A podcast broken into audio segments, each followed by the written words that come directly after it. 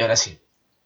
Ah, buenas damas, caballeros y misceláneos. Este es un capítulo más de La Orden de la Joda, su podcast favorito y su llamada de Discord favorita de la semana, porque yo sé que las demás son una mamera. Eh, sí, yo sé que ustedes no quieren trabajar y ya están hartos de ver la jeta a sus compañeros de trabajo eh, en su casa, pero esto es algo diferente, con gente que usted no conoce y que no puede compartir nadie. Así que está obligado a escucharnos. Um, Con gente que posiblemente no va a ver en su vida. Ajá, así como nosotros tampoco nos hemos visto, pero pues. Pero si no nos escucha, le vamos a salir en la noche. Ajá, como un frúnculo. bueno, eh, ah, me, acompaña, demonios. me acompaña Archer. Desde la tierra de las montañas, Archer, Ajúa. Eh, les tengo que confesar de que no soy de Monterrey, soy de Guadalupe, que es lo mismo para los que no son parte del área metropolitana. Pero hola, ¿cómo están? Gasp. Ah, sí, En Costa Rica para el mundo, Executor Seed con una muela menos. un menos, un, Ah, un- sí, a- a no, un 1% compañero- menos del CID.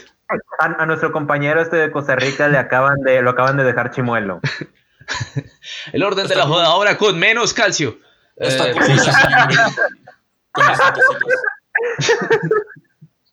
eh. Eh, aquí desde eh, Sonora asándome como siempre. Eh, yo soy la carne asada porque el sol me deja. Ah, Yo hago carne asada y Ryuko es la carne asada. Yo soy la carne, él sabe carne. Eh, y yo, Alejo, de Colombia, Techman.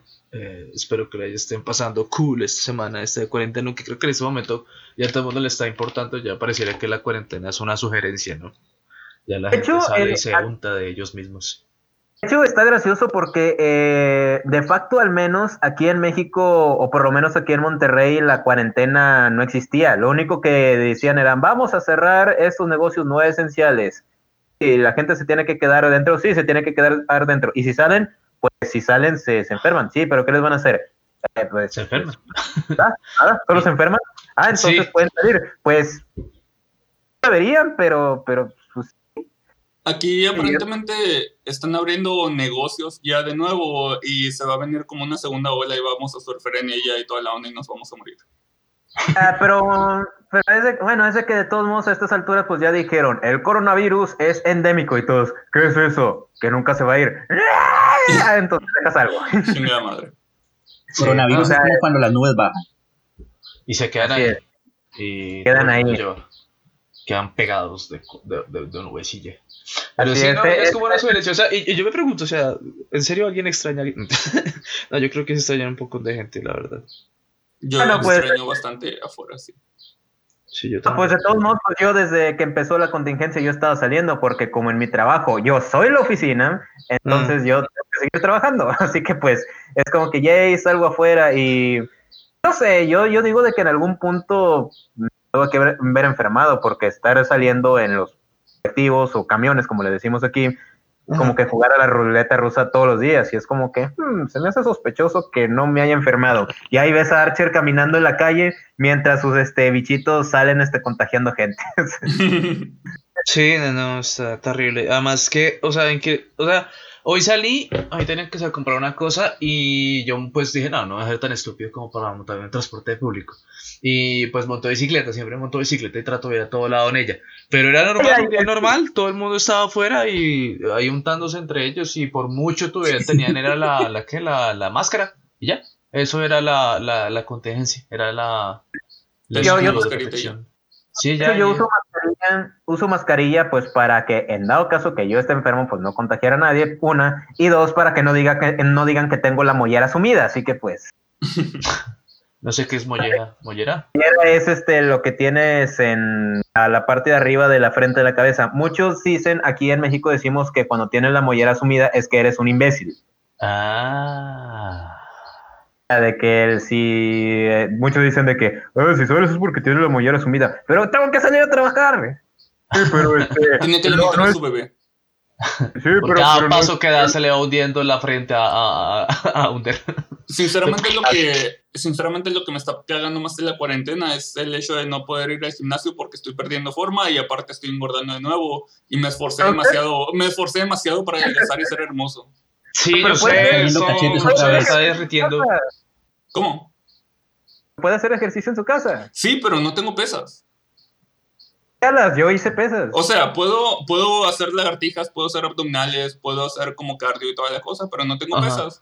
Así que eh, mis brazos se están debilitando y están haciéndose fideos de nuevo.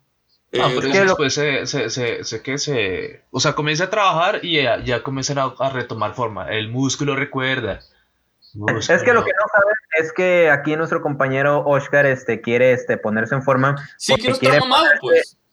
quiere ponerse en forma porque quiere estar como muchos de los personajes que vamos a hablar el día de hoy. Que vamos a Ah, hablar de... buena transición a la ¡Wow! ¡Qué conexión! ¡Oh! Sí, decía yo. Hasta ahora, ¿en qué momento vamos a dejar de hablar de esto? muchachos, mucha- muchachos. Por, Help me. cierto, por cierto, de nada. Gracias, joven. Bravo. A buena Aplauso. conexión. Hombre, de. Todos, todos Hombre, vimos lo que hizo ahí. Under. Todos vimos lo que hizo ahí. Bien, bien, bien.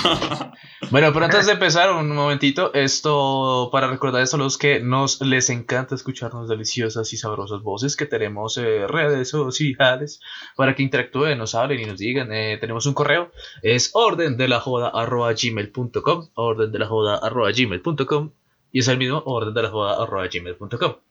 Eh, ese es Por si se uno les olvidó, orden de la joda. a bien nos podemos usar en Instagram, Orden de la Joda, en Facebook, Orden de la Joda, y en Twitter, Joda Orden, que es el único que Porque me troleó Twitter, pero creo que pues Twitter es para que nos pregunten cosillas y interactúen con nosotros. Eh, y ya, esto... Sí, por favor, si tienen sugerencias de temas, por favor díganos que se nos están acabando. No, mentiras, pero pues para que seamos todos como una comunidad. Bueno, entonces hoy vamos a hablar de cómics, I guess. Eh, Así es. Yes.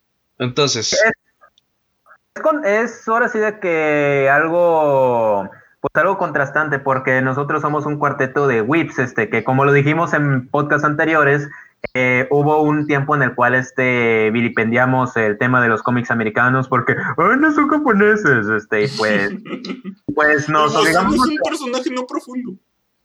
Sí, el Guasón, el Guasón es un villano no profundo, o sea, todos, este, bueno, nosotros cuatro estuvimos eh, como que en ese, en ese limbo, y ya después cuando ya empezamos a tener gusto en nosotros, hmm, los cómics tal vez sí son, este, más profundos, este, y la verdad muchos, este, pues sí tuvimos, este, muy buenas experiencias, eh, generalmente pues con lo que son, este, ya los, los dos gigantes de los cómics como es DC y Marvel. mm, Sí, Básicamente, este, hoy vamos a tratar de ser menos encapsulados. Sí, Tratar. un poquito, solo un poquito. tratar, como en por- tratar. Así como por ejemplo, sí. o sea, De vez en cuando soltarnos, soltarnos la wiwi para hablar de otras cosas. sí, es que estamos tan pegados, es que la idea es como ya pisar otros terrenos. El anterior capítulo de Cyberpunk estuvo chévere, Cyberpunk. Entonces ahí ya creo que podemos explorar otros terrenos, tomados de las manos y, y, y miedos, y con miedo. Pero podemos. Hecho, de hecho, qué demonios. Sí, bueno, este, por ejemplo, en mi caso, este, pues, yo, pues, obviamente, muchos de nosotros tuvimos, este, ahora sí de que, pues, contacto, no con cómics, sino, este, con los trabajos de DC y Marvel, pues, por las, este, pues, por las caricaturas, este, que pasaban, este, cuando éramos niños, pero nosotros en Las de nuestra vida noventas. la de los 90, o en su defecto la de los 60 con los super amigos, con Batman que volaba. Sí, es- Con y, este, Marbella. Pero bueno, este tal, este yo empecé pues a tener este contacto con los cómics hasta la facultad y fue gracias a varios amigos que ellos les mamaba DC, este y Marvel. De hecho, mi primer primer contacto con un cómic así en todas las de la ley es con Dark Avengers, a pesar de que ni siquiera este me como que el hilo de los otros de los otros de los otros números como que, "Oh, esto es bastante chévere." Yo tengo comentarios sobre Dark Avengers, porque yo también lo leí, pero ya tenía tiempo leyendo Marvel, ¿no? Para ese punto. Em, y siempre me voy a quedar frustrado cómo congelaban a Ares a cada rato. Ares era un personaje como el, el más poderoso, el más roto, ¿no? Eh, y la excusa para que los demás superhéroes pelearan era como, ah, vamos a hacer a Ares piedra por mientras, ah, vamos a hacer a Ares chiquito por mientras, ah, vamos a hacer a Ares eh, discapacitado, no tengo idea. Ah, vamos a de dejar- tener un personaje Vamos, ¿Cómo? vamos a dejar, vamos a dejar que este Sentry parta la mitad a Ares. Sí, sí, Sí. básicamente. Y es, y es. Dejemos que le dé coronavirus, Ares. Eh, Y es Ah, pero pues, frustrante. ¿Cómo Yo, no? yo creo que, es, que debemos empezar más bien es como por ese lado, o sea, para llegar a ese lado es que también los cómics tienen una barraca maña, es que siempre tienen como la tendencia que, bueno, voy a crear este personaje, no sé, Ryukuma, lo mordió un under radioactivo. Pero entonces después de 10 años resulta que es el mejor personaje más, el, el que puede hacer de todo, el que, el que, sí, el que soluciona todas las pendejadas del planeta. Entonces, en el instante que aparece dentro de la primera página de un crossover ya todo se va a solucionar de alguna forma, ¿no?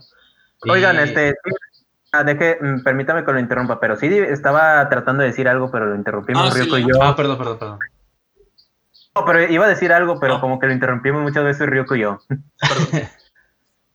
¿Y ahora qué? Bueno, eh, esto, todavía sigo hablando.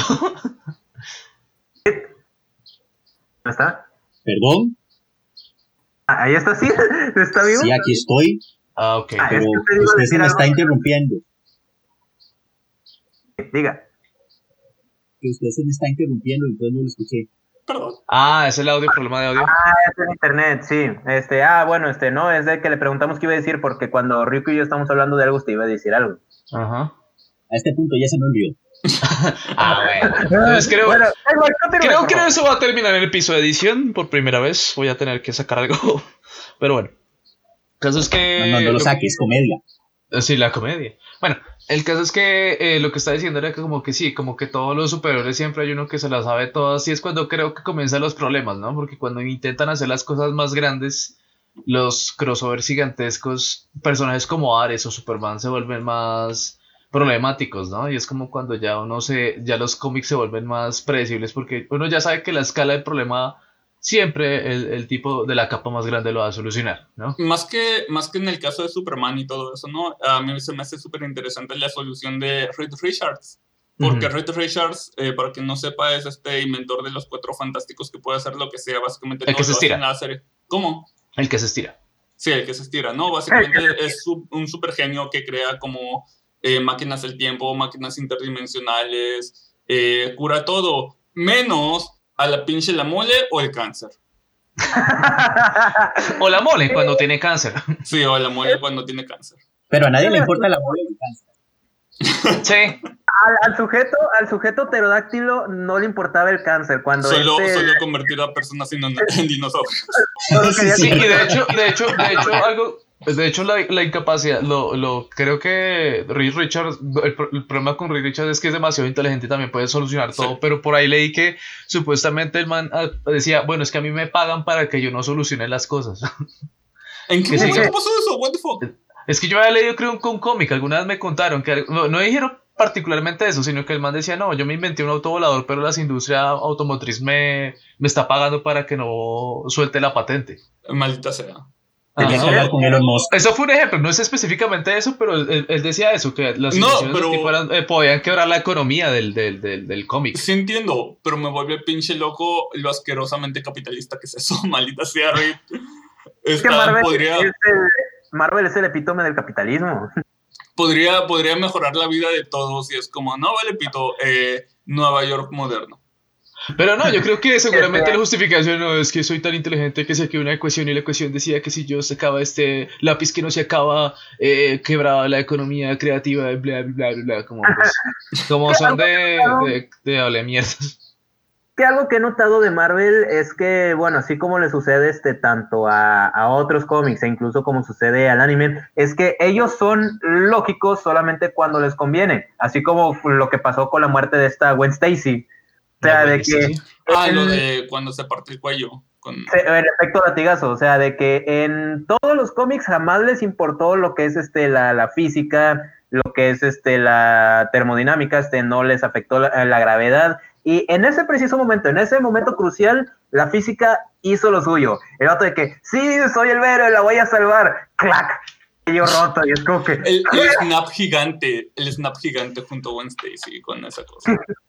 Sí, o sea, es este como que Marvel de repente dice, ¿qué les parece si nos ponemos un poco más realistas? Y ellos como que, claro, ¿qué puede pasar? Vamos a, mm, queremos matar a Gwen Stacy, muy bien, matemos a Gwen Stacy solamente porque Spider-Man la salvó y el efecto del, de la gravedad está hizo lo suyo. Hablando, hablando de realismo, me vuelve loco que eh, DC, moviéndome un poquito de DC, ¿no? Em, se supone que eh, la razón por la que Flash no se desintegra y todo eso es porque tiene como una cosa que se llama Speed Force, que aparentemente Ajá. es una ecuación matemática y eso es lo que... eh, pero porque una ecuación matemática no, no, no es lo que, que está pasando ahí. Es, hay que... Ah, Pues, pues hay que... Básicamente le metieron esoterismo a Flash. No tengo un idea qué está pasando en de física. ¿Cómo? Como si un hippie hubiera leído un libro de fí- física. Él, le- él leyó un libro de física y por eso puede... eh, No, hay un, hay un cómic de, de Flash precisamente que también está como un científico, o era del Capitán Marvel, no me acuerdo, hasta un científico como en prisión y dice, ah, eh, aquí está una ecuación, eh, con esta cosa puedo traspasar muros y así se escapa de la cárcel. Pero es, es que es todo absurdo, es como No voy a escribir esta, esta ecuación en el tablero. Ahora este tablero es magma. y- sí, básicamente.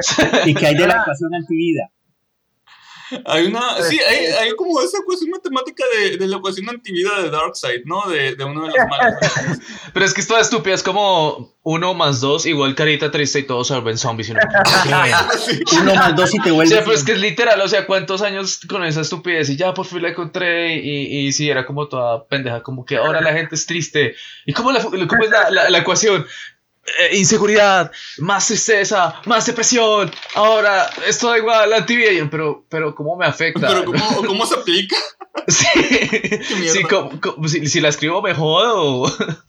Le escribo, se le susurro a alguien en el oído mientras hacemos el amor con Sí. Carlos Quiz, pero qué pedo. Es que principalmente criminales. No, pero es que sí, todo súbito, es como logaritmo de tristeza. ¡No! Logaritmo So- de tristeza. Sí, y se lo que quieren hacer los- eh, lo, lo que quieren hacer ahora sí de que los cómics en estos tiempos, especialmente en esta época de, de posmodernidad, que creo que ya Ajá. estamos en post-posmodernidad, es como que tratar de, podría decir, de justificar este como que los flaws que tenían, pero pues a final de cuentas, ¿de, de qué sirve justificarlo? Estamos en un mundo, es ficticio. O sea, ¿De qué, ¿de qué- sí, ¿De qué sirve justificarlo si queda peor? o sea Sí, tratan de como- justificarlo y queda mucho peor. Todos esos retcons eh, solo sirven para confundir más. ¿Han, han escuchado cómo, cómo están constantemente cambiando de mundos en DC? Pero un Eh, momentito, eh, un momentito, un momentito. Eh, Redcon, para los que no saben, es básicamente corrección temporal. O sea, digamos que ya son. Es, Si, si alguien, si, si en algún momento decía, no, es que Superman era, no sé, marciano y tenía antenas, un Redcon es como una historia que corregía eso para que sea humano y más americano. Bueno, eso era todo. Eh, no, no, no. Redcon sería más como eh, agregar pedazos de continuidad que antes no estaban ahí. eh, como- Pero para como decir, corregir. ah, es como decir, ah, esta cosa siempre estuvo, este elemento de la historia siempre estuvo aquí eh, continuamente, pese a que es como un elemento completamente nuevo, ¿no? Eh, Y Ujú. eso sirve precisamente para corregir como, como historias del pasado justificar como una historia del presente o del futuro, cosas así, ¿no? Bueno, creo que modificar- es corrección. que Pero, pero, eventos del pasado también cuenta, ¿no? ¿Cómo? Pero Ajá. así, inten- así intencionalmente como decir, este personaje tenía 20 años y luego unos 5 capítulos salen con que tenía 10. sí, algo así. Sí, algo así como que, ah, es mentira, no tenía 20, todo el tiempo tuvo 10, ¿no? Ajá, bueno, mentira, co- continúa. Sí. Ah, bueno, la cosa es que eh, DC me vuelve pinche loco porque DC tiene una historia de retcons enorme, así como pinche enorme, ¿no? Eh, y la voy a contar, niños, eh, prendan, prendan eh, la fogata, eh, acomódense. Acérquense Eh, los al- es viejo. Ryuko para que los toquen con mi historia en el corazón. Abuelo, ese no es tu corazón. Yo le dije que le llamara corazón. Bueno, ya. Cuando ustedes dicen que a- acérquense a Ryuko, yo pienso en la de Kill la Kill de que, oh, claro, no, a Oscar, eh, a Oscar González, yo no. El anciano Ryuko. Under, Under me está doxeando. Eh, con toda la Abuelo, Bueno. no quiero más de tus historias. Nunca de mis historias, eh. Bueno, el Oh, qué que- historias, ¿eh? El caso Sí. es que DC tiene una historia de retcons donde primero eh, empezaron como en los 30 con la época dorada de cómics, donde, donde estaba Superman, eh, Flash, eh, eh, eh, Flash siendo como este tipo que tiene como poderes mágicos y un casquito de, de- ¿cómo se llama? El dios Mercurio. Hermes. ¿Cómo? Gordon. Hermes. No, no, no Flash Gordon, el, el Hermes, sí, Hermes. Eh, no, eh, Flash era como este tipo que tenía como un casquito de, de Hermes y linterna verde era como tenía capa y, y, tenía una linterna mágica en lugar de una linterna alien y era como débil contra la madera y toda la cosa, ¿no? Una duda, perdón, una duda, perdón que lo interrumpa. Este, ¿Fue primero Flash, Flash, Flash el que conocemos o Flash Gordon? Ya que son diferentes. No tengo pinche idea. Sinceramente, no tengo pinche idea. Pero, Yo creo que Flash Gordon no tiene que ver con Flash. Sí, no tiene nada que ver. Sí. No, tiene nada que ver, pero ¿quién fue primero? No sé. Sinceramente no tengo idea. Porque Flash Gordon se me hace como que muy, muy que de hecho me, me acordé de un, un episodio de la Liga de la Justicia que de repente como que empezaron a cambiar de universos este, y salió Flash Gordon sustituyendo a Flash. Es como que, ¿what? ¿Qué se supone que no eran el mismo? No creo que haya sido Flash Gordon. Era como un tipo con pantalón. Eh, con, o sea, debía tener como una camisa eh, eh, manga larga con un, con un relámpago y un, y un sombrerito que parece plata, ¿no? El de la, de la Liga, de la, no la Liga de Justicia, sino la Sociedad de la Justicia. Sí, ándale, la Justice Society. Bueno, Sí, este. bueno ese siga- no es Flash Gordon. Es nada más como un Flash diferente. Flash. Siga, que está corto. Bueno, el caso es que eh, empezó DC con esto y de repente como que, como que los personajes se hicieron tan viejos que, que decidieron como hacerles un reboot. Eh, y de ahí salió el Flash que fue como creado por químicos y un relámpago, eh, el Flash que todo el mundo conoce, ¿no? El linterna verde que es como un alien. Eh, y por un tiempo intentaron hacer a la Mujer Maravilla una hippie que, que, te- que dirigía un café o algo así. Eh, Que el crimen venga a mí cuando esté harto. Que se canse. algo como... fondo. Era, era súper hippie. Los, los cómics de la Mujer Maravilla de los 60, así como con el reboot y toda la cosa, eh, en lugar de que fuera una amazona, son, son la cosa más de la época del mundo. Es pinche hermoso, es increíble. Em, De tiene- hecho, Parece un episodio de Austin Powers, mande. De hecho, la- ahora sí que la, la moda de, de los cómics este, de la Mujer Maravilla de ese entonces, Sí. este, sí, de repente sentías que de fondo se escuchaban. Esperen, esperen, Ah, ¿cómo esperen, se? Eh, voy a, voy a, me están llamando fuera, espérame. Ah, Ok, bueno, decía de que pues mientras este sonaba, bueno, bueno, mientras veía este los cómics, se me figuraba escuchar a de Marvels de fondo, de las que suena, oye, wait a minute, Mr. Postman. Y es como- sí se veía muy, muy de los 60 en ese. Pero, ¿cómo así? O sea, estás escuchando un cómic así todo dark y estás escuchando casi toda feliz, Bueno, toda... me, me preguntaron por comida. ¿Hablas de cómics en el momento? Hablas de- ah, Pero no, sí. eh, le decía que- de que la, de que de fondo me imaginaba de Marvels eh, eh, de fondo mientras sonaba, oh, güey, muera, mira, Mr. Postman.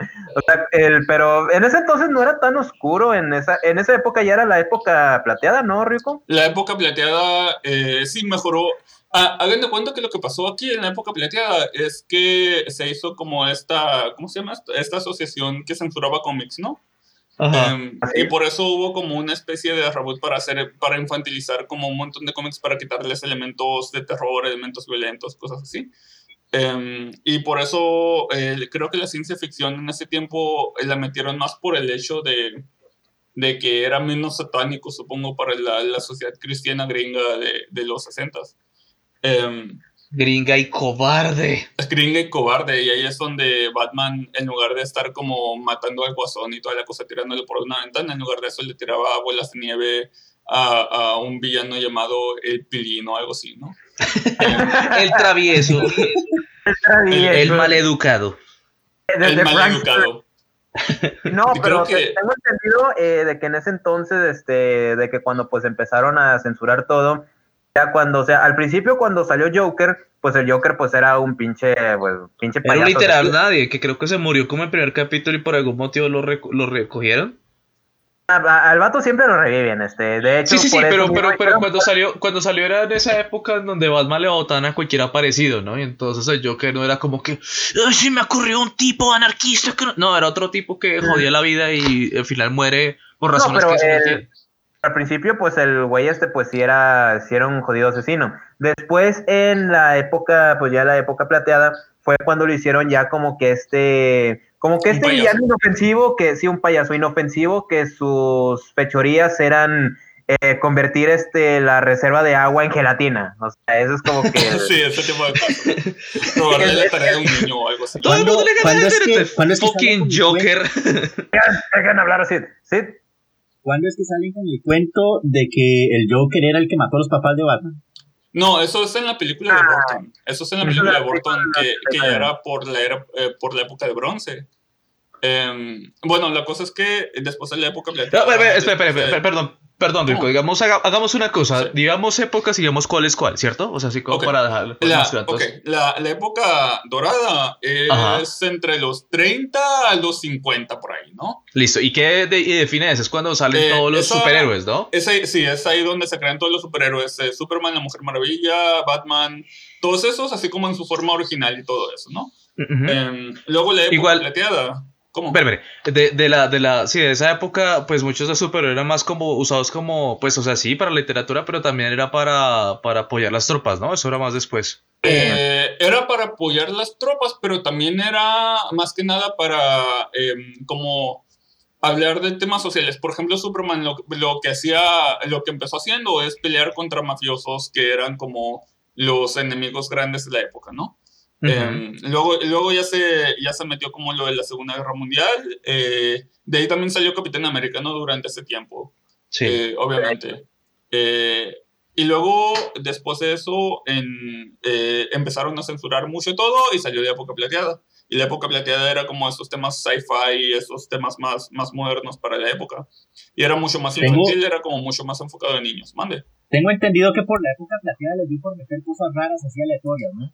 Sí, es como, es de ahí donde viene como la portada de Superman cazando a Jimmy Olsen con un gorila o algo así. ¿no? Es como, es como de verdad, es exactamente, es, es una portada de verdad. Eh, Es como la, la época donde era- eran eran los clásicos, eh, eran los clásicos de que la parte superior izquierda estaban las caras de los superhéroes, solamente las puras caras, pero todos bien felices. Y como que, ¡yeah! Sí, sí, es, es, eh, es esa época donde eh, Luisa Lane tenía su cómic y todos eran como engañar a Superman para que se case con ella. Por, pues porque obviamente, ¿no? O sea, que- Porque que obviamente, porque que es una mujer, o sea, ¿qué más va a hacer eh, además Sí. de pensar en? Es- Eh, eso eso, me, eso me, me recordó como poner un pequeño paréntesis hablando de Luis Lane y Superman. Este, el- hay un este autor, este, bueno, un eh, tanto autor de cómics y también este ilustrador que se llama Stephen Siegel. Él hizo, él trabajó para DC. Él hizo como que un cómic corto de, Superman y Lois Lane. Los dudes iban, estaban a punto de tener sexo. Este, y de repente, pues ya sabes, la plática toda kinky de que sí, de repente está está Luis Lane de que el vato se quita los pantalones y ella, ¿qué demonios es eso? Y ese es Superman. Mi- Pues es un alien, ¿qué más va a ser? No, pero dijo, pero tiene pinzas. ¿Por qué tiene pinzas? Y él, para aferrarse a ti. o sea, y, y- Sí, sí, y al sí. final dijo, y Luis Lane supo que después de todo Superman era un alien. Eso sí pasó en verdad, entonces. Ah, bueno, pero yo voy a decir una cosa, es que eh, eh, lo que yo entendía es que todas esas, esas desjoladas que aparece en esas portadas de los cómics, creo que era porque la forma en la que ellos escribían era como, no sabemos qué escribir, voy a escribir esta portada fuera de contexto y ustedes escritores van a escribir una historia en torno a esto, ¿no? Era- era como- se sentía así. De hecho, eh, pasaba que a veces reciclaban las historias después de cinco años porque esperaban que los niños hubieran dejado de leer cómics después de cinco años. Así como, Y no. así como, así como cuando hacen. No, no, pero en ese tiempo era lo esperado porque los cómics eran tan babosos que, que era como, ah, bueno, ya, ya crecí, voy a, eh, no sé, jugar con, con eh, pinche cosas nucleares o lo que sea porque, porque Voy a leer estamos en los York 50. ¿Cómo? Voy a leer el New York Times. Sí, básicamente, así como, ah, soy, Oye, un, voy a, soy un hombre ¿Pero de qué es 15 esto? ¿Tiene que monos chinos? Es voy, que- a, voy, a comprar, voy a comprar mi primer arma o voy a enlistarme al ejército para ir a Vietnam. o Sí, sea. básicamente, ¿no? Todos acá como, ok, tienes 18 años que estás leyendo cómics de Superman, porque no te va a nada mejor hacer algo de provecho, ¿no? O ve, o, o ve y muere de polio. Uno, o lo Sí, uno, muere de polio. Eh, y, y a veces se repetían historias así como, ah, hace cinco años Superman eh, decidió hacerle una broma pesada a Jimmy Olsen poniéndole como pasteles en, en las nalgas o lo que sea, ¿no? Y luego cinco años después la misma portada, pero dibujada diferente, dibujada por otra persona. Eh, a- hablando, hablando de, paste- de, de bromas, este, ¿cómo, cómo surgió el meme de surgió el meme del ex Luthor eh, del 40 Cakes? Ah, el 40, el 40 Cakes creo que salió de, de una especie de diccionario de, de DC, donde venían como. Eh, salía como Lex Luthor robó 40 pasteles. No, no me acuerdo cómo va eso, madre. ¿Te, eh, ¿te acuerdas? 40 Cakes. Forecakes. para, para, los que, para los que no entienden, busquen el ex, el ex Luthor 40 cakes eh, o, o, 40 pasteles, eh, 40 caques. Eh, porque, porque se me hace como... 40 cacas un chiste demasiado difícil de explicar. Básicamente, básicamente eran como estas cosas súper ridículas de, de, un diccionario donde los niños les enseñaban vocabulario y cómo utilizar como ese tipo de cosas, ¿no? Así que... o sea, pero es que lo gracioso del contexto... Lo, gracioso del meme es que era, era el énfasis era de que él era tiene que ser muy malo, malote, malotote, pero igual sigue siendo un libro para niños, ¿no? O sea, ¿qué podría ser más malo que, que robarse 40 tortas? O sea, ¿qué, maestro criminal podría llegar a, a, maquinar semejante plan? No eran 39. Pues esos pasteles eran, eran 40. Eran 40. Es que de hecho, eh, sacando el tema del ex Luthor, algo que me fascina del ex Luthor como villano es que este a veces el dude este surge como una mente como que muy pragmática, o sea, de que pues el vato pues es un villano, una mente pragmática como que muy muy interesante que el vato fue presidente de los Estados Unidos incluso y al siguiente día voy a volar este puente porque sí, y es como que, ¿por qué? Nunca he entendido al ex Luthor. Su, Lex Luthor es que, obviamente, el ex Luthor, como todos los personajes de cómic, tienen como su propia, tienen como diferentes interpretaciones, ¿no? Empezó como ese tipo cuya motivación era como, ah, me voy a vender de Superman porque me, me dejó calvo o lo que sea. Yo, yo era un, un hermoso. Eso sí pasó entonces. ¿Cómo? Eso sí pasó. Sí, o sea, sí pasó. Eh, era su motivación original. Y luego lo empezaron a hacer más complejo y lo, empezaron a hacer un hombre corporativo que tenía celos de Superman porque, porque el ex Luthor quiere ser este hombre de ciencia. Quiere ser como el, el, máximo, eh, el máximo exponente de la humanidad y Superman no lo deja porque es más allá de, de, ser, de un ser humano, ¿no? Así que, que, que, Luthor es un pendejo. Pero bueno, sí. Eh, ¿en qué época estamos? ¿Estamos en la, en la platino? que no? En la, en la hora. En, la hora pico. Eh, ¿En la qué, perdón? En la hora pico. No. La hora eh, pico. Estamos. Me quedé en la plateada, ¿no? Ajá. sí. Después de eso, no siguió la era de bronce, que no hubo un, un, un reseteo de continuidad en este caso, ¿no? simplemente siguieron con lo que, con lo que estaban haciendo, pero, pero eh, decidieron hacerlo como más serio, o sea, empezaron a sacar temas serios, empezaron a tener continuidad, empezaron... Dejaron, ¿Recuerdas esas 40 tortas? Esas 40 tortas eh, ahora son como un crimen legítimo y tenían drogas y lo que estaba haciendo el ex Luthor era venderle cocaína a los niños. Así es como la, era de bronce, ¿no?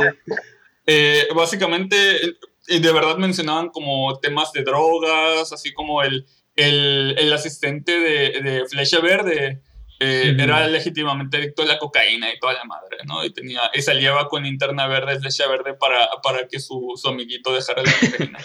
Sí, es que me, da risa, es que ese cambio es más como después de estudio de mercadeo, eh, eh, concluimos que la gente recuerda, que la gente es diferente, entonces no podemos volver a contar, a contar los mismos cuentos. Pero... Básicamente también enganchaba, mantenía al público leyendo cómics, ¿no? Que, que, ya saben, funciona más en el capitalismo que simplemente votar a, al público eh, porque sí. Pero, pero creo, creo que en esa época fue la, la empezó básicamente Spider-Man, ¿no? Porque él fue que el, el que comenzó. Hay un cómic en particular que no sé cómo se llama, que el man es hablando básicamente de las drogas. Bueno, no hablando del cómic, es acerca de un tipo drogadicto y Spider-Man lo salva, más o menos. Bueno, más o menos. no exactamente, no exactamente, porque em, la razón por la que empezó la época de bronce es porque mientras DC estaba haciendo como estas cosas niños, Marvel estaba creando como continuidad de historias y, creando como ah, su universo y todo eso, ¿no? Entonces, lo que empezó en la época de bronce fue la muerte de Gwen Stacy, que fue el primer momento serio de, de cómics, así como súper serio, ¿no? Sí, que, em, que, tenía continuidad, que tenía recordación. Sí, que tenía consecuencias graves, ¿no? No era como, ah, el duende verde se robó un banco y lo detuvieron y ya todo, todo volvió a la normalidad al, al capítulo siguiente. Sino que ¿Cómo? No, siga, siga, para yo luego poner algo en. Sino que Gwen Stacy se murió y de repente es como, oh, ahora es importante y vamos a hablar de temas serios, de depresión, de drogas, de racismo, de todo, de todo eso, ¿no? Esa es la, eh, la época de bronce, básicamente. Es que, es que yo, yo sí la mencioné del, del cómic de Spider-Man, no era de, no era de ese en particular, sino que el, el, el cómic de drogas, o sea, ya que están tocando ese tema. El de Harry, ¿no? El, de, el amigo de Spider-Man, el hijo del duende verde Harry, se En- supone que se metió en drogas y había como un cómic sobre, una historia sobre cómo lo recuperaban y como todo eso. Como, No estoy seguro si sea la Sí. misma, pero el hecho es que eh, fue con un cómic acerca de las drogas que Spider-Man fue como el que tumbó toda esa, la- la- las, digamos, esos parámetros de, entre comillas, seguridad para la frágil, eh, para el frágil público gringo. Porque era un cómic muy bueno, era muy bacano Sí. y era como que tocaba un tema muy, muy serio, pero precisamente por lo mismo eh, iba en contra de todo lo que supuestamente el, reglamento moral tenía el cómic en ese entonces, ¿no? Entonces era como Sí. que, bueno, o, o lo leemos o le paramos bolas a esta a este sello que realmente a nadie le importa. Y creo que fue con ese cómic que ya, bueno, ¿sabe que Este sello de seguridad vale 5, vale cinco esquema lo que se nos pegue la gana. Y ahí es que creo que fue el, el, el, el pivote que definió esa época, ¿no? Sí, Eh, yo este pondría como, como por ejemplo, eh, para mí, yo lo de la muerte de Gwen Stacy, yo todavía estaba como, la verdad, este, yo Marvel este sí he leído, pero no tanto como aquí este, estos dos caballeros, pero lo de la muerte de Gwen Stacy, yo estaba como que en una polémica conmigo mismo si había sido la época plateada o la época, este, la época de bronce. Eh, pero tengo entendido de que tanto eso, ya sí es cierto de que ya fue como que el inicio de la época de bronce, y también lo de A Death in the Family, que es cuando este el Joker mata a palancazos a este, a Robin, a este, a Jason Tim Todd. Drake. No, eh, sí, Jason Todd. El Sí. tercer, el tercer. Robin, ¿cierto? Creo O que sea, eso, creo que es eso es el- de bronce. Creo que es la época de bronce. sí. O sea, la O sea, que le sigue. eso da el antes y el después a lo que es a las épocas de los cómics, donde dicen de que muy bien, este, eh, no todo es color de rosa y tratar de ocultarle a nuestros niños, este, qué es lo que pasa en el mundo real. Y ahí este donde ya empiezan a ver, donde empieza a haber continuidad, donde empieza a haber temas más serios, este, tanto lo que es la muerte O de sea, Stacy y Antes, había, antes ya había continuidad, solo que no era tan serio como, como en la época de bronce. O sea, ya en ese aspecto, pues ya pusieron de que, pues bueno, que happens en la vida real y pues los superhéroes no son el- no son exentos a ellos, este, como por ejemplo, pues antes a Ciudad Gótica, a Gotham, eh, no la ponían como un Ecatepec. Sí, bueno, para los que son de otros este, lados del, del mundo, Ecatepec es una de las este, ciudades más conflictivas de, de nuestro país, de México. Este es como que el equivalente a Perú, a Callao, o este Tecman, ¿cuál es el equivalente a esa ciudad? ¿A qué? Cali, ¿no? Que una, ¿Qué? una ciudad conflictiva. Cali, ¿no? Todos, todo el país. Nosotros tenemos a Ecatepec como un ejemplo mundial. Creo que ustedes Bueno. son Cali. o No, pues Medellín. ahorita no es, no es tanto, pero bueno, sigamos. Eh, que, que, o sea, sí, no. O sea, no Sí, tenemos bueno, así tanta crisis como antes, pero bueno, sigamos. La eh. cosa, la cosa es que, eh, ah, pero, pero quiero, quiero desmentir el hecho de que en la época plateada no tenían continuidad, porque sí tenían, solo que era como en cierto punto, ¿no? De la época plateada. Bueno, como sea. no era tan importante, era como Sí. que era como que las clásicas caricaturas, este, que de repente había un capítulo en específico do- donde primera parte, segunda parte, y tú de niño te quedas. ¡ah! Algo así, algo así. O sea, todavía lo hacen un poquito así, pero en, en los cómics modernos, pero, pero no, no. No importa, no importa. El caso es que eh, en la época de bronce es donde salieron los pinches clásicos de, eh, de Dark Knight eh, Returns. El de. Frank Miller, ¿no? Eh, eh, es, ahí donde, es ahí donde empezó a salir eh, escritores como Frank Miller que eh, empezó como con Daredevil haciendo, haciendo el personaje de un clon de Spider-Man a este personaje casi como Batman, ¿no? Que personalmente, personalmente pre- prefiero a Daredevil a, a Batman. Se me hace como más lo que me gusta de Batman sin las partes que no me gustan de él, ¿no? Pero como sea. De ahí salió también Alan Moore, que, que es Moore. eh, o Alan Moore, no sé cómo se pronuncia. Eh, No, o sea, yo, yo lo, lo menciono solo como que un buen ejemplo del cual Sí. usted dice, la verdad, muy, muy bueno. eh, que, que es el tipo que escribió eh, Miracle Man, eh, que era como este cómic super edgy de, de superhéroes, que era como un reboot de, de un personaje antiguo, Sí. ¿no? Es- ese, ese me parece súper gracioso porque ahorita es como que uno lo lee, es como que. ah, pero Sí. en esa época, eso que fue como casi los 80s, inicios de los 80s, 70s, Sí, no ahí, recuerdo. ¿no?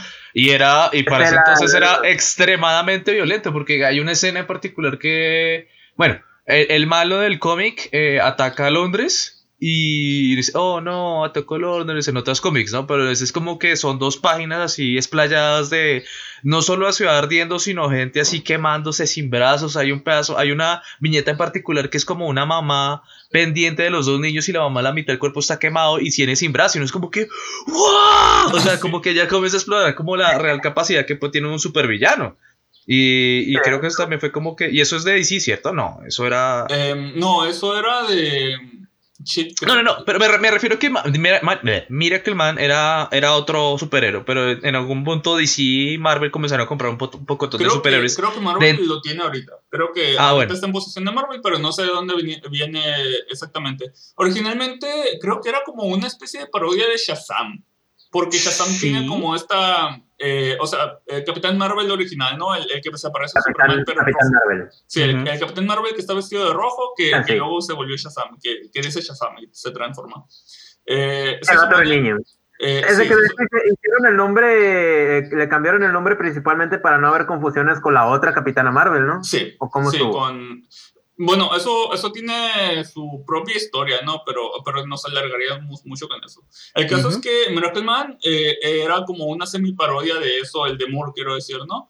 Ujú. Eh, porque el cómic, aparte de tener como mucha violencia, tenía como incesto, tenía como... eh, donde, donde hacían referencias a, a como las familias estas de, ah, estos hermanos tuvieron este bebé y sale el parto en vivo y, y hay- así como escena y toda la madre. Eh, y era como super edgy, ¿no? Y también salió B de Vendetta, que es esta cosa... eh, Es una esta cosita chiquitica. Esta cosita chiquitita que seguro nadie conoce. Sí, eh, sobre todo esa máscara que nadie la conoce, Sí, ¿no? para nada, acá, quien, quien, nada famoso, ¿no? Eh, Ah, ¿te, te, te refieres a Anonymous? Eh, eh, no. Dios, me encanta, me encanta que hay una, hay un video de Alan Moore como reaccionando al tipo, a un tipo an- Anonymous con la máscara y es como, ah, sí, me encanta la película y Alan Moore que se caga en las películas de sus, adapta- de, de sus cómics es como, ah.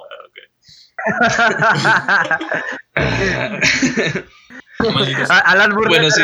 mutando el güey. Sí, estando Yo por sé. dentro como, ah, ok. Me están filmando para no decir nada y me están pagando. Bueno, Bueno, no- eh, entonces seguimos con cuál época? Eh, todavía seguimos con el de bronce, ¿no? Em, La, bronce, la era de bronce fue de los 70 al 84, ¿no? Mm. A los ochenta y tantos. No estoy seguro en qué punto se detuvo, sinceramente. 80 algo pero, pero después de eh, Miracle Man, eh, Ben de Vendetta, salió como el Magnus, el Magnus Opus de, de, la- de esa época de Alan Moore, que es em, Watchmen, ¿no? Watchmen es, Men. Watchmen es como... Comicazo. Es como, es como este. mm, Son parodias de personajes de- típico del creador de Spider-Man, ¿no? De, de personajes que creó el creador de Spider-Man aparte, que no tenían. No, sí tenían los derechos, pero como Alan Moore tenía como una, una idea como muy encerradita de lo que quería hacer con los personajes, hizo como parodias de esos personajes que, que eran parte de DC, así como Rorschach es eh, The Question, em, Doctor Manhattan es Capitán Átomo, creo, eh, y no me Ajá. acuerdo del resto, ¿no? Ah, pues obviamente Ullman es Batman. Eh. Oldman, de hecho, creo que es otro, otro personaje. No, Oldman es, eh, Oldman es Blue Beetle. Es, es Blue ah, Beetle. Sí. pues yo tenía, yo tenía entendido que. Yo Yo tenía cuando lo vi sí, por primera vez yo dije, Batman. sí, no, Sí, yo también. Pues entonces me equivoqué. Pero bueno, sí. No, eh, no em, eh, All, eh, All Night es. All, Man, eh, All Night, no All Man, All Night. Es Blue Beetle. eh, y creo que eh, eh, The Comedian es Peacemaker. No, no sé quién es ese personaje, sinceramente. Sí, eh, creo que era Pero mejor, Aunque de hecho estamos hablando, este, cuando dijiste Old Man, creo que nos estamos refiriendo a de DC cuando era la... ¿cu- ¿Cuál era la tierra donde se supone que los superhéroes eran malos? No Que me la- pero sí era el equivalente a Batman. Sí era el que era equivalente Batman. Batman. Bueno, una cosa, estamos hablando de tierras, ¿en qué momento salieron Marvel y DC con el cuento este de los multiversos? Ah, fuck. Ah, por esas como- épocas, ¿no? Eso iba desde el principio del podcast y se me fue como contando la, las épocas. Ah. Excelente. O sea, es culpa mía, todo esto es culpa mía. Llega el momento perfecto, llega el momento perfecto, porque justo en la época de bronce es donde pasa el segundo reboot de DC, con la crisis en las tierras infinitas, que Crisis propone, ¿cómo? Es, por eso, Crisis Infinite. Sí. eh, Crisis Infinita. Sí, la, la crisis de las tierras infinitas, que propone que hay un chingo de universos de DC, incluyendo como la, la continuidad anterior de la época dorada, ¿no? Eh, entonces, eh, hay este drama sobre eh, continuidades destruyéndose y toda la cosa. y es una serie entera de cómics, ¿no? Eh, de, de tierras destruyéndose para crear como una nueva continuidad y tener una continuidad fresquecita para, para enganchar a nuevos lectores, ¿no? Y esa es la primera vez que, que hacen como un evento de ese tipo. Eh, Yo, yo, yo hago un paréntesis en eso. Yo, que, que yo entienda, esa crisis infinita obviamente era como, pues, por un lado, creo que para ese entonces había muchos eh, crossovers, sí, pero eh, incluso desde antes, desde muchísimo antes, desde creo que es de la, de la época de oro. Pero este era masivo, era todo el mundo estaba incluido en ese mierdero y todo el mundo tenía que, a- algo que hacer en esa joda. Pero creo, lo que entendía era que la, la mayor razón por la cual este, ese crossover existía era porque había mucha, mucha, mucha, mucha basura en Sí, torno a los superhéroes, ¿no? Era como, por ejemplo, o sea, Superman tenía a, a, a Supergirl, pero Supergirl tenía Super Caballo, tenía Super Simio, y también Batman tenía como otro, otra granja, y, y así. Creo que era más que nada por eso, ¿no? Porque era un pocotón de basura que se había generado desde ese entonces y era como que olvidemos de todo lo que había pasado y como un popular redcon así como No. global. Creo que era la Sí. razón, ¿no? Yo básicamente tengo eso. entendido, yo tengo entendido de que Crisis Infinita, eh, por lo menos, eh, bueno, lo que es en, bueno, Crisis, Crisis Infinita, Infinita es en otra. Crisis- eso. La crisis infinita es otra. eh, crisis de las tierras infinitas es el. Es el Es el primero, es el más, Sí. el que estalló. Bueno, o sea, Crisis on Infinity Nerds, al, al que me refiero, o sea, la Crisis on Infinity Nerds. ¿Qué? Bueno, Crisis de las Tierras Infinitas, eso empezó ya cuando empezó a surgir la época moderna de los cómics, ¿no? O sea, eso Sí, fue ya no, en el no, no, no. 86. Diríamos que es la época moderna si no No. hubiera habido como algo en el 2012 que tengo que contar más tarde. Sí, bueno, este, pero te- tengo entendido de que ya para ese entonces este, ya se lo conocía este, ya como la época moderna de los cómics. Tengo entendido. Algo así. O sea, eh, supongo que para esos tiempos era la época moderna de los cómics. La época moderna de los cómics empezó en el, o sea, la- es el que está después de la Bronze Age, después Sí. es Modern Age. Modern Age Fue- como en el 85-86. Bueno, el caso Eso es fue, perdón, pero es que eso fue como que voy a hablar de eso más tarde. Es decir, ahora. No, no, voy a hablar de un poquito más tarde, voy a hablar de un poquito más tarde, Ah, ok, porque, ok. porque tengo que comentar como, ah, ok, hacen este reboot, este, este reboot de continuidad después de las crisis de las tierras infinitas, y lo que hacen es establecer como de nuevo a todos los personajes, como nueva continuidad para Superman, para Batman, para la Mujer Maravilla, todo eso, ¿no? Ajá. Eh, empieza fresquecito y todo eso. Y por años siguen así, pero por la, popularidad, por la popularidad de los cómics de, de Alan Moore, eh, que son como famosamente oscuros, pero tienen sustancia, ¿no? Eh, los sabor. escritores menos brillantes deciden, shit, ¿sabes qué sería cool? Que todos los superhéroes sean oscuros y, y cool, ¿no? Y empieza la época oscura de los cómics. Eso tiene un nombre, ¿no? Es solo la época oscura. Sí. Solamente la época, ¿Cómo? solamente la época oscura. La época, sí, es la época oscura, que, que es como, Age, age. Es como de, la, de, de los finales de los 80 hasta como, hasta que se acaban los 90, ¿no? Que es esta época donde, donde crean como un, per- un montón de personajes edgy, donde, donde contratan a, a Rob Liefeld. Rob Liefeld es este dibujante de cómics. que Rob dibuja- Liefeld. que, que, voy a ponerlo amable, dibuja de una manera muy estilizada y exagerada. Sí, es cierto, es una forma de decirlo. Es una forma sea, de decirlo, porque es conocido como eh, famosamente uno de los peores dibujantes de cómics modernos.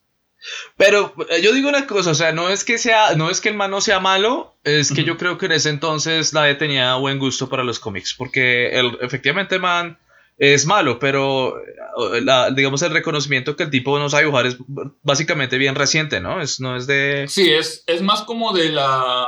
Como O sea, el meme de que él es malo fue hace como desde hace dos años, pero el man lleva trabajando desde el 90 y punta. Y el man... Sí, lleva, lleva, empezó como súper joven también, empezó como, como los 19, 20, por ahí no me acuerdo, empezó súper joven, ¿no? Eh, junto, con, junto con Jim Lee, que, que es como muy querido en general, ¿no? Es, es otro artista como muy querido de cómics. Y un montón de, un montón de carne fresca de cómics, ¿no? Y todo eso. Pero lo que tiene Liefeld es que, por- porque dibujaba tan exagerado todo, ¿no? Eh, esa era la estética de los 90, era lo cool de los 90. No, a nadie le importaba la, la anatomía para, eso, eh, para ese tiempo, era como... Eh, tenía mucho impacto. El Eiffel, el lo que tiene es que tiene mucho impacto en, en, su arte y por, eso, y por eso tiene mérito, siento yo. Eh, pese a que ahora ves el arte y es súper culero, ¿no? Se ve súper se ve culero. Em, y por eso... Una cosa. ¿Cómo? ¿Esa es la época en la que Batman comenzó a llevar pistola o eso pasó antes?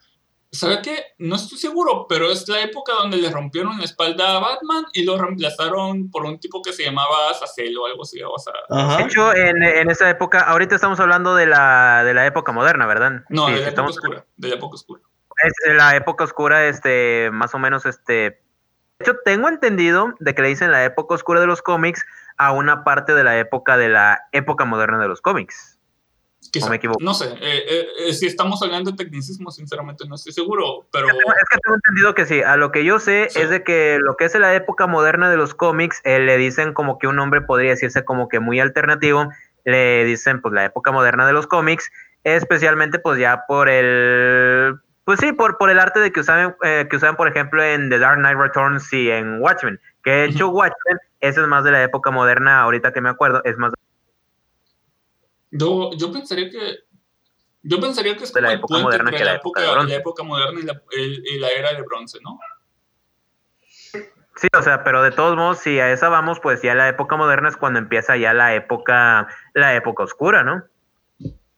No tengo idea, sinceramente. Lo importante es que pasaron cosas que lo cambiaron, pero digamos, eso era como la... Por ejemplo, por ejemplo, The Killing Joke, The Killing Joke, que fue en esa época cuando sucedió.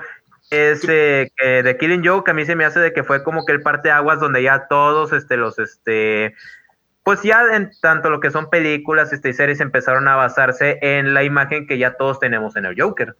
Eh, pero digamos, perdón, pero, perdón, perdón, pero pues ya digamos que en ese momento pensaría que es más como que el, el, el, ser malo malote malotote en las historias ya no depende más, es más como tendencia, ¿no? Porque no a todos los superhéroes pasados les servía igual.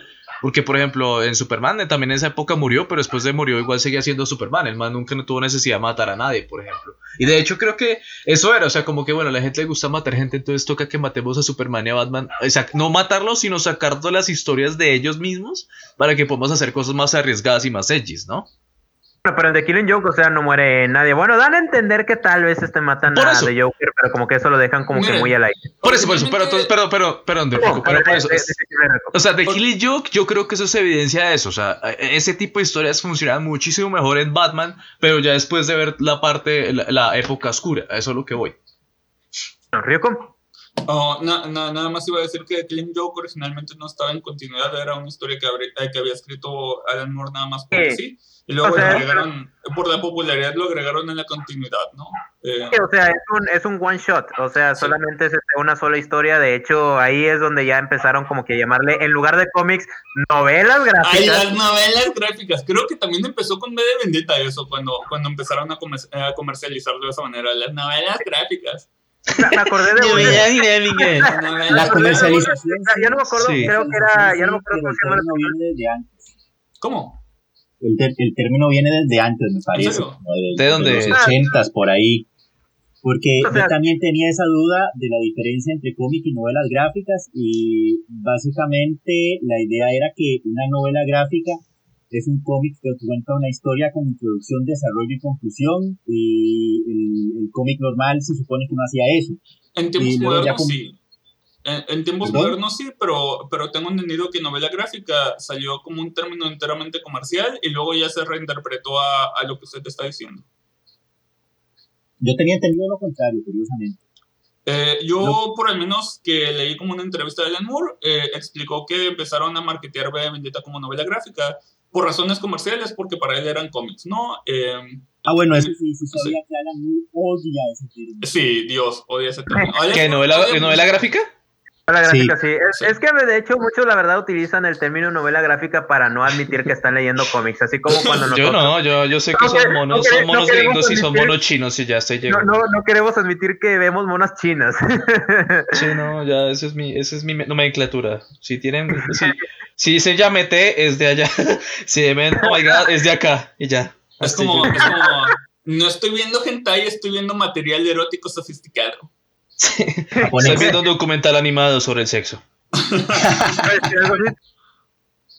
¿Iba a decir algo? Eh, eh, bueno, que cuando estaba investigando sobre las novelas gráficas, eh, descubrí que algo parecido pasó en Japón con el manga hubo gente que dijo, no, yo no quiero escribir manga para niños, quiero escribir manga para adultos, y como es manga para adultos, le voy a cambiar el nombre a Gekiga, y así surgió. Ah, es cierto, es como, significa como imágenes dramáticas, ¿no? Algo parecido. Eh, sí, sí. Y es un término que hasta hoy, tiéndote entre dos años llenándome la jeta de que yo sé de manga, y eh, sé de ese término, así de útiles.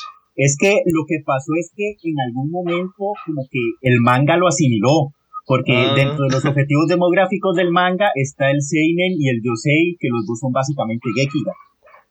Yosei. Ah. Que pues el Yosei es prácticamente el es un Seinen, básicamente. Al, Sí, es un Seinen, pero para, para mujeres. ¿Quiere, quiere, quiere, eso quiere decir que Keion es un Gekiga. ¿Qué? Ah, eso quiere decir que Keyon pertenece a, ese rango de imágenes dramáticas. Y decíamos que no íbamos a ser tan huevos, pero bueno, lo estamos logrando. La imagen de... Vamos, bien. La guitarra es, una promesa que no podemos es una promesa que no se los podemos cumplir. Otra, pro, otra decepción más. Otra promesa Esa promesa nunca la vamos a cumplir. Sí. pero bueno, como todas nuestras otras promesas. Em, volviendo, volviendo a los cómics gringos para saltarnos eh, el, el, otaku pajero. Em, en esa, justamente, justamente en la época oscura es donde pasa lo de la muerte de Superman y lo reemplazan como un chingo de tipos, ¿no? Lo que sea, un, un montón de, de Superboy. Sí, Superman. Eh, Cyberman. El hombre de acero cyborg. Yo, yo qué sé, no, no, no. Negro Superman. eso es Steel. De hecho, eso es Steel, ¿no? Sí, em, sí, sí. Pero pues. Bueno. ¿La, muerte, de Superman este, ocurrió en la época de bronce o en la época.? No, en la época, en la época oscura. En la época oscura pasó eso. Porque puedes, puedes distinguirlo porque Superman tenía un puto mullet. Así como Pero se veía sabroso. Yo, yo, yo me confundía, ¿verdad? Dudaba. Em, ¿Cómo? Dice que dudaba al ver un hombre desnudo con Superman con el mullet. Uh, sí. Pero estaba sabroso, yo qué hago. Bueno, esto. Pero, bueno, spoilers, ¿no? O sea, Superman vive. Superman, Para sorpresa de nadie, porque es fucking Superman. De hecho, a, estas alturas, este, como que ya todo el mundo lo sabe, de que todo, de que Superman muere. ¿Por qué me spoileas? pero bueno, pero digamos, o sea, digamos, el, el, el, el, mérito que tiene ese, en esa historia en particular es, bueno, cómo, cómo lidia el mundo con, con, la muerte de Superman, porque creo que ese era el propósito, aparte de solo matarlo. Era como, bueno, ya no tenemos al, al tipo que nos soluciona la vida cada rato. O sea, narrativamente sí, narrativamente esa, esa era la causa, pero eh, comercialmente era la época donde estaban los coleccionistas como comprando un chingo de cómics para, así como de primer número y ediciones especiales para poder venderlos como que de hecho, ¿Cómo? Que yo considero que ya para ese entonces, eh, que principalmente ya muy notorio, ya los 90, eh, ya la gente como que empezó a tomar más en serio los, uh, los cómics, o sea, ya no los consideraban de que, ah, la clásica historia donde todo sale bien, este, eh, no, ahí ya vemos este como que esa diferencia de que pues no todo sale bien. El, aunque te, tengo una duda, eh, cuando DC empezó a ser más oscuro que Marvel, porque Marvel, por excelencia, yo lo tenía entendido cuando recién empecé eso de los cómics, que Marvel era como que lo más serio, como que lo más oscuro, lo, como lo que, lo que tomaba temas como que un poco más serios. y, DC era todo lo, y DC era todo lo contrario. Pero este, a partir de qué momento como que DC empezó a tener como que ese turn que ya incluso superó a, a Marvel, que yo así lo considero en eso. Justamente vamos a justamente vamos a eso en este momento, porque durante la época del 2000 em, salieron cómics como, bueno, un poquito antes del 2000 no salieron cómics como The Authority y The Authority sí eh, es básicamente eh, esta parodia de la Liga de la Justicia donde los superhéroes mataban y eran como más X, ¿no? ¿Cómo? ¿Qué pasó? Ah, eh, nada más eran ladridos de, del lado del cine. Um, sí, es mi mascota que está la Usted sigue, es el perro del Cid. bueno, el caso es que eh, creo que en el 99 salió The Authority, o en el 2000 por ahí, ¿no? Eh, y eso hizo a los superhéroes, cambió, cambió de ese estilo edgy extreme, de Liefeld, a todo eso, a un estilo más como, más adulto. Y luego pasó el 9-11, obviamente, y de repente se, eh, los cómics se militarizaron mucho y todo eso, ¿no? Y ahí empezaron por, por el 2004, 2006, no me acuerdo. Eh, DC se empezó a poner como muy edgy con los superhéroes que eran como, ah, no todos son buenos aquí porque, por ejemplo, le llevaron el cerebro a Batman para que no recordara esto. Eh, los mismos superhéroes, ¿no? Le llevaron el cerebro a Batman para que, para que, no sé, no leí esa historia, no me acuerdo. Esa es la, creo que, eh, Identity Crisis, esa historia. Em, y ahí empezaron a ser los superhéroes de DC más ambiguos eh, mientras que Marvel estaba como en su propio asunto eh, con universos alternos como la línea Ultimate, em, eh, con sus cómics. ¿Cómo? Ultimate, sí, lo que es la, línea Ultimate de, Marvel. Ah, ya estamos en el 2002, 2005, ¿cierto? 2000, 2000 y tanto, en la, en la época, en la primera década del 2000, ¿no? Em, mientras tanto, eh, en ese punto, Marvel. Se supone que iba a hablar de Marvel y no hablado de Marvel porque hemos estado hablando de sí. Pero bueno. de, Marvel hablamos este, lo que es el tema de Spider-Man. Y es sí, pero, pero tiene como una historia súper rica Marvel. No, pero vale pito porque estamos hablando de DC en este momento. Y, voy a terminar esto porque nos quedan como. Ya, ya es la hora, pero, pero voy a hablar un Pero bueno, después hablamos de Marvel, entonces. Pero bueno. Sí, luego, luego. Este capítulo iba a ser de, de cómics, pero realmente terminó siendo de DC. Eh, que también es un cómic, sí. ya, no, podemos decir. ¿Cómo? Ya no podemos decir que el fantasma de Stan Lee nos obligó a hacer este podcast. Eh, hoy, hoy, este no podemos. de, de Kirby, de Jack Kirby, tal vez. Es, que de todos modos este, nos adentramos en, el en lo que es la historia de, lo, de los cómics, pero la verdad es un tema que también abarca, abarca bastante. Eh, como por ejemplo, el, este Ryuko pues está hablando, bueno, estuvimos hablando ya cuando la época de los cómics empezó a ponerse pues ya un poco más edgy, por así decirlo. El, yo considero de que pues ese epítome que técnicamente es DC, íbamos a hablar, eh, íbamos a hablar de Marvel, pero yo también voy a hablar de DC. Eh, Vértigo personalmente ha hecho joyas que en mi opinión no solamente han este han aportado lo que es al mundo de los cómics, sino a lo que es Hay que explicar un poquito qué es Vértigo antes. Ajá. Pues, digo, pues en términos técnicos, pues es otra, otra rama de DC por así decirlo. Sí. O sea, pero son cómics que nada tienen que ver con la, con la que con la línea. No, tienen nada que ver con la línea de, DC Comics. No, sí tienen, de hecho creo que sí tienen que ver porque Sandman, que es de Vértigo, está completamente en continuidad con, con el Ah, bueno, pero, o sea, no estoy diciendo que todos. O sea, es que eso ya lo usan. Diga, Tegman. No, es que no, o sea, hemos dicho, con vértigo no es la regla que tienen que estar con el, con la, ah, con la continuidad, es eso. no, es una regla, este, bueno, tal vez ahorita ya, como ahorita ya vértigo se llama DC Black Label, o sea, técnicamente ya es DC. Vértigo, o sea, vértigo lo que es, es una línea de, para adultos de DC. Eso es. Mm, sí, y ahorita por, eso, por, eso, ya se llama Black Label. Pero en cuanto a lo que es a storytelling... ¿Cómo? Que DC Black Label tiene nombre de DC sí, básicamente. Bueno, o sea, ya aquí este, personalmente, este, como que ya este parón en cuanto a, no solamente ya en temas oscuros, sino en cuanto a forma de, contar las historias, eh, ya este, tomaron pues un, pues un camino este, ya pues bastante interesante, que eso ha inspirado muchas series, como por ejemplo Lucifer. Eh, a mí en lo personal, la serie de Lucifer, yo creo que no le hace justicia a los cómics de Lucifer Morningstar la serie, en la serie de Netflix como que lo hacen querer ver este como que ese de que, ah, sí, este, soy el diablo, pero estoy aburrido, quiero ser un, un detective y me enamoré de una mujer. En el cómic, el vato lo ponen, este, pues, se los pongo así. En la, en la serie lo quieren poner como alguien que quiere ser humano. En el cómic lo ponen como alguien que representa al ser humano, porque Lucifer en sí pues, representa al ser humano como alguien que se revela, alguien que no sigue órdenes, este, etcétera. Este, y eso es como que la magia de los cómics de Lucifer. Los cómics de Lucifer vienen de Sandman. Eh, Sandman, ustedes me dijeron de que... ¿Has visto, no, Ryuko? Bueno, lo has leído, mejor dicho. Eh, no he leído Sandman.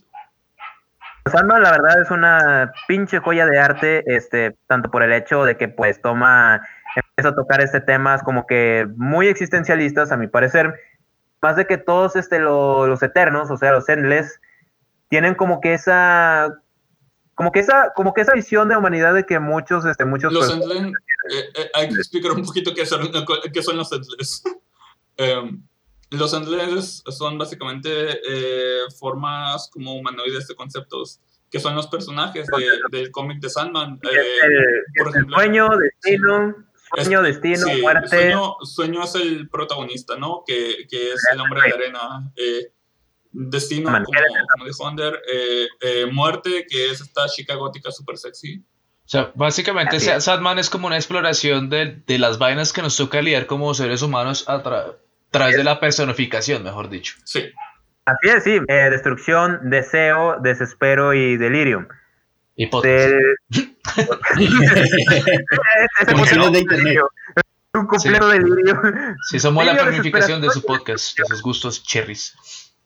Es que de hecho en nuestro podcast sí es este como que el concepto de sueño de hacer un podcast, el destino de ser destruido, este, el, Dios, sea, ya, ya se destruyó, ya, ¿qué pasó? Le gritaron el Falta la muerte. Soy el, el que escuchó el, el grito de, de Banshee. Sí, no, ahora tú eres el maldito. bueno, y algo que me pasó, hoy no me tocó a mí. Y algo de que quiero tocar este también es que, o sea, no están para saberlo ni, ni yo para contárselos, pero bueno, yo soy el autor de un libro que pues ahorita estoy publicando. en Booknet. Y la verdad, este, bueno, ustedes sí lo saben. Pero bueno, este, el- lo que es tanto Sandman y tanto lo que es Fables, que Fables también es de, es, es de Vértigo, influyeron eh, bastante. Me gustaría hablar de Fables por el hecho de que es este, pues esta historia de que es como que tanto, es una combinación de Dark Fantasy, de fantasía contemporánea y fantasía urbana. O sea, son este los personajes de las fábulas, este, las historias que todos hemos escuchado de que los tres cerditos y todo eso, básicamente. Ajá. y todo, todas esas mamadas. O sea, este, ellos fueron expulsados de su mundo, o sea, del mundo de las fábulas, y tienen que vivir en el mundo mundano, valga la redundancia, pero tienen que ocultarse para que la gente no sepa de sus cualidades mágicas y toda esa wea. O sea, pero, el- o sea, a, a lo que me refiero es de que ya para ese entonces lo que es esa época de los cómics, como que ya empieza a tomar como que esos aspectos como que un poco más, como que ya jugando con el Dark Fantasy, pero al mismo tiempo teniendo como que ese aspecto muy urbanístico del, vamos, este, de que, no, de que en nuestros tiempos no deberían de suceder ese tipo de cosas, o no sé cómo lo ven ustedes. Pues yo, yo pensaría que es más como que en, en esa época ya todo el mundo ya tenía como experiencia y, e influencia de Alan Moore, ya, ya que ya es más como que, bueno, pues sí, efectivamente puedo escribir lo que se me pegue la regalada gana, entonces voy a escribir lo que se me pegue la gana. Entonces, eh, creería yo que eso es como que el éxito del cómic en general, ¿no? Que digamos ya es un medio donde la gente se expresa y no tiene que estar amarrado a una, a una, ¿qué? A una, pues, a una A un, continuidad. tipo Porque, de, por a ejemplo, un tipo de narración, sí, a un tipo Sí, de narrativa. Exacto, porque por ejemplo, eh, de hecho, o sea, es, que es, eh, eh, ahora, o sea, el, el hecho es que, pues madre, estaba tratando de articular mi idea, pero bueno, lo que quería decir era que como que es mejor que haya pasado todo ese tipo de cosas y que la gente se cuenta que puede escribir lo que quiera, porque pues digamos, ya a uno le da mucha jartera tener que leer todo un gran cómic y, o sea, o sea, digamos, seguir Superman y, y entender que tiene referencias a otros cómics que tal vez no lo están vendiendo a su ciudad. Y tras del hecho, si en el dado caso que uno encuentra ese cómic aparece otro enemigo y uno, ah, pero ¿quién es ese man? No, ese apareció en el número 3 de, de no sé, Super Beetle, que eso fue emitido en 19- 1967. Es como que, eh, que creo que es como lo Básicamente- cool de- Básicamente lo que quieres decir es eh, el hecho de no tener que seguir la pinche continuidad que viene desde los 30 eh, para leer un puto cómic de DC eh, es una gran ventaja cuando lees un cómic que, no, que, que es como en su propia continuidad como Fables. Sí, no, es más, Eh, más- eh, más- es como interesante ver que. Cómo, cómo, se, se evoluciona el cómic para, pues, eh, tener otras historias, ¿no? Porque imagínate que, digamos, no, es que Al usted, escribe- usted quiere, no, si usted quiere escribir eh, Half Fables, usted embute a Batman sí o sí. Y es como que, ah. Eh, no, bueno, en Fables no ocurrió. En, de No, por hecho, eso. algo que ocurrió que, que algo que quiero poner este en que, que quiero que quiero contar. O sea, a mí la verdad, Muerte, yéndonos de vuelta a Sandman, Muerte es uno de mis personajes este, favoritos. Que la verdad, este, o sea, de todas las interpretaciones de la muerte que han existido, este es como que el que más te quite la idea de que la muerte es a huevo algo negativo. O sea, no es algo ¿qué, negativo, es qué positivo. la versión de la muerte de la que está enamorado Thanos, que es un esqueleto con tetas? Ella solamente yo, yo le hago, yo también, ¿por, por qué no? Para mí ese concepto de muerte es solamente eh, los huevos a Thanos, es para lo único que existe. Sí, o sea, pero, o sea, este concepto de muerte, pues está este muy gracioso y lo que quiero contar conforme a lo que tiene con la línea de continuidad de, de, DC es que está un este uno de los episodios o una de las tantas series de, de Green Lantern que era de, de Black Ring. Sí, de, Black Ring, pero que es ahí donde el ex Luthor, este, como que el güey este quiere conseguir este, el, era donde quería conseguir este el anillo naranja, ¿no? Este, el ex Luthor. No, para detener a los. No, no, este, creo que ya, ya, ya, estamos adelantándonos como al, al 2010. Por Sí, ya estamos como ya. Es, que, es, que, la época moderna ya hasta, hasta el, a términos técnicos, pues la época moderna abarca desde donde empezamos a contar hasta esta época. No exactamente, no exactamente. Y voy a explicar rápido por qué, porque, porque llevamos como una hora quince por ahí, ¿no? Eh, um, explícalo rápido para yo decir el tema que iba a decir. Ok, súper rápido. Eh, básicamente después de, después de donde nos quedamos, donde, donde DC se puso de y toda la cosa, hicieron tanto desmadre de continuidad y, quisieron hacerle como un puto reboot que en el 2011, 2012 por ahí, sacaron... Eh, sacaron un evento que se llama Flashpoint, que eh, de nuevo reseteó como la continuidad. Em, y crearon como 52 cómics diferentes, todos con la continuidad nueva. Eh, como Superman ahora es joven, em, Batman solo lleva cinco años trabajando, pese a que tiene como a todos los Robins y a su hijo, no tengo idea qué pasó ahí. Eh, la Mujer Maravilla tiene un origen diferente. Em, básicamente es una especie de, de, universo como, como el universo Marvel Ultimate, eh, donde, donde todo es más moderno, pero, pero en el canon real. Em, y desde entonces hemos estado viviendo en esa época de DC del nuevo 52, donde han habido retcons para unir como la continuidad vieja con la continuidad nueva, eh, incluyendo haber traído a Superman antiguo y luego fusionando con el Superman moderno. Y es una cosa súper estúpida y eh, no sé, eh, los cómics son estúpidos, no, no los leo. Eso la verdad este ya es un arroz con mango. Bueno, los cómics no son estúpidos, hay muchos cómics bastante buenos. El problema aquí, el problema, a ver, deja, deja, que te interrumpa. el problema aquí es el, bueno, la continuidad, pero el problema aquí es tanto Marvel y DC de que ellos quieren justificar sus propios universos. Por ejemplo, aquí donde estaba comentando de que era este cómic donde este, pues Lex Luthor pues trata de, eh, de detener a los Black Lanterns, se le aparece la, la muerte de, de Sandman. O sea, y, y este güey este pues saben, Lex Luthor, ya saben el, vato este cómo es, de que no es de que yo soy Lex Luthor, este, no puede tenerme, aunque sea la muerte, y ella, este, pues, con su naturaleza, de que, sí, claro, este, no te voy a hacer caso. Bueno, pero entonces, ayúdame a detener a los Black Lanterns, tú eres la responsable de esto. No, yo no soy la responsable, son cosas que pasan. Bueno, necesitas? Te puedo dar lo que quieras. Quiero lo que quiera, ah, ok. Quiero un pony que mágico que canta. Sí, eso dijo. Y el vato le La muerte es Brownie. La muerte es canónicamente Brownie. Y, y, así con esa idea de que literalmente quieres esa criatura y ella, estoy bromeando, y él, ah, ok. O sea, pero a, lo que me refiero es de que pues a final de cuentas, este, DC lo que hace es ya empezar este, a hacer, pues hace como que esas haces esos crossovers, este, que la verdad es más, yo ya lo veo más como que entretenimiento, yo como que ya no trato de encontrarle ese sentido, es como que, ah, ok, ya aparecieron esos personajes, aparecieron esos personajes de Vértigo, apareció Constantine, apareció este, ah, mm, creo que incluso ha aparecido este, ¿cómo se llama este cabrón? Destiny, se le apareció a Batman, este Destiny. O sea, ya... comparten el, el universo. De hecho, creo que Constantine o Constantine o lo que sea, es parte de la eh, Liga de la Justicia Oscura o algo así, donde, donde son como... Pero eso, eso es nuevo, ¿no? Eso es relativo. Es más nuevo, esa, esa, esa, liga es más nueva, más reciente. Sí, pero existe, ¿no? Eh, y es como personajes mágicos de DC. Eh, el caso, lo interesante de los cómics, sinceramente, así como tanto Marvel como DC, es esta mezcla, es como, es como una ensalada de ideas donde hay como cosas científicas, de ciencia ficción, de magia, de tonos para niños, de tonos para adultos. Em, DC y Marvel son los, los cómics de superhéroes, pese a todos los efectos y pese a lo estúpido que pueden llegar a ser, son interesantes precisamente porque es esta mezcla de, de todo esto, de todos estos tonos, de todos estos. Básicamente tiene la tubería rota. Tiene la tubería rota, sí. Pues sí, sí, es que, o sea, ya, pues ahorita ya para terminar, ya que a Techman me lo están corriendo del cibercafé. Este, Otra vez. otra vez. Sí, o sea, es de que aquí la diferencia, por ejemplo, del tanto el manga y el cómic es que el cómic como tenemos a dos gigantes, que es DC y es Marvel, este el, manga pues no necesita este dar este como que una especie de sí, como que una especie de continuidad. En este caso los cómics sí y a mí la verdad me parece admirable de que pues traten de como que conllevar como que todos esos universos, lo justifican con universos alternos, etcétera.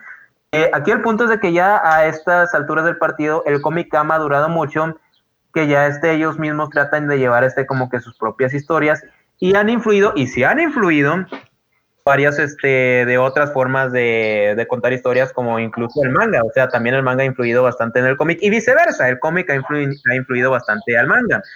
El, ahorita mismo, este, como por ejemplo, Fables es un claro ejemplo de una continuidad este, pura de, de Vértigo, que a pesar de que Vértigo eh, pertenece a DC, en el cual no se tratan de agarrar de otras continuidades y además de eso, pues ya tenemos otros ejemplos independientes. Yo les recomiendo a Stepan Siejic, que él hace cómics muy buenos de lo que es fantasía oscura, como por ejemplo es Death Vigil, o incluso este, cosas que parecen este, como que muy nada que ver, que incluso es bondage, pero toma temas mucho de lo que es de la naturaleza humana y las relaciones entre las personas, que se llama Sunstone, que son este cómics que el güey es croata, pero todo lo hace como que un aspecto muy americano este, hay muchos autores de cómics tradicionales que la verdad valen la pena leer, mm, tanto lo que es en DC, en Marvel y tanto lo que son en otras partes, como Top Cow, el, etcétera. la verdad, los cómics sí es un mundo bastante bonito, eh, a pesar de que nosotros estuvimos como que aferrándonos mucho al, al concepto de manga, pero sí es algo que valió la pena explorar y es algo lo cual este sí hasta el momento yo personalmente lo tengo en buena estima. Pues sí. Yo, bueno, estuvimos hablando solo de cómics eh, de superhéroes, ¿no? Nos falta todo el mundo de los cómics indie, de los, eh, de, de, todo eso, eh, que, que, inició mucho antes por los 70s, 80, lo que sea, ¿no? Y de los cómics incluso más antiguos, de los, de los pulp, que eran como estas historias de crimen de hay un perro ladrando. En sí, creo que eso es lo que hace falta. Pero creo que eso merece su propio podcast, ¿no? Sí, creo, que, creo, que, ya merece su podcast. Porque con DC abarcamos como toda la hora, ¿no? Así que... Eh, de Marvel abarcamos solamente lo de la muerte de Gwen Stacy. Sí. De que una vez vamos a sacar a Marvel eventualmente, porque Marvel también tiene un tiro de cosas de qué hablar. Yo venía preparado para quejarme de Bendis eh, y terminé hablando de DC de la nada. Ups. Yo, eh, ya por último, lo que tengo que, ya, ya que hablamos mucho de DC, lo que tengo que decir es que el Batman que ríe es un tributo a que Batman todo lo puede. Asco. Asco el Batman que ríe. Me da asco. Eso te demuestra de que Batman todo lo puede. Bueno, eh, listo. Entonces yo creo que con esas conclusiones, creo que cerramos, cerramos capítulo. Esto. Creo que vamos a seguir hablando del tema después. Eh, vale la pena. Un poco más de entretenimiento. No, tenemos. A gente le va a leer subtítulos en inglés o español para leer manga. Creo que es chévere. El cómic. Es, un tema muy, amplio, la verdad. Sí, sí, sí. Es verdad. Bueno, eh, entonces para antes de despedirnos, se recuerden jóvenes, jóvenes y jóvenes que tenemos esto, varias redes sociales, las vuelvo a repetir. Eh, YouTube, ahí estamos. Este mismo capítulo está animado en YouTube. Si lo quieren ver, ahí nosotros alborotando. Y si no quieren pagar Spotify ser un parásito del amigo que sí paga, eh, los pueden escuchar ahí. En Twitter, si quieren preguntarnos cualquier vaina. En Facebook, ahí tenemos dos grupos, que no sé por qué tengo dos grupos. No, estoy aprendiendo todavía cómo se maneja Porque te tocas por las dos. y eh, un correo orden de la joda gmail.com si no quieren escribir y contar cualquier cosa, justo más. Ahí estamos para ustedes, nuestros oyentes, porque los amamos bruscamente. Eh, nos despedimos. esto, uh, Under. Dios, muchachos, y solamente les quiero decir que Blancanieves de, de Fables es waifu. Eh, no me la toquen porque es mi waifu. Y también la muerte de, de Sandman. No me las toquen, son mis waifus. Ok, ¿el Cid? Hasta la vista, baby. Y cuidado con Lex Luthor porque nos puede robar sus pasteles. los 40 de ellos, porque todos somos 40. Esto, Oscar. Eh, buenos días, buenas tardes, buenas noches y muchas gracias, baby. Eso es una referencia. No es una referencia, estoy siendo coqueto. Ajá. Y, y yo, Alejo Techman de Colombia. Eh, espero que estén bien, se cuidan mucho del coronavirus, se cuidan mucho en general. Eh, ojalá nos escuchen, por favor. A ustedes los amamos, los tres gatos que nos escuchan. Eh, besitos, bye. No se ro- y no se rompan No, el cuello como Stacy. Bye. Bye bye. Bye.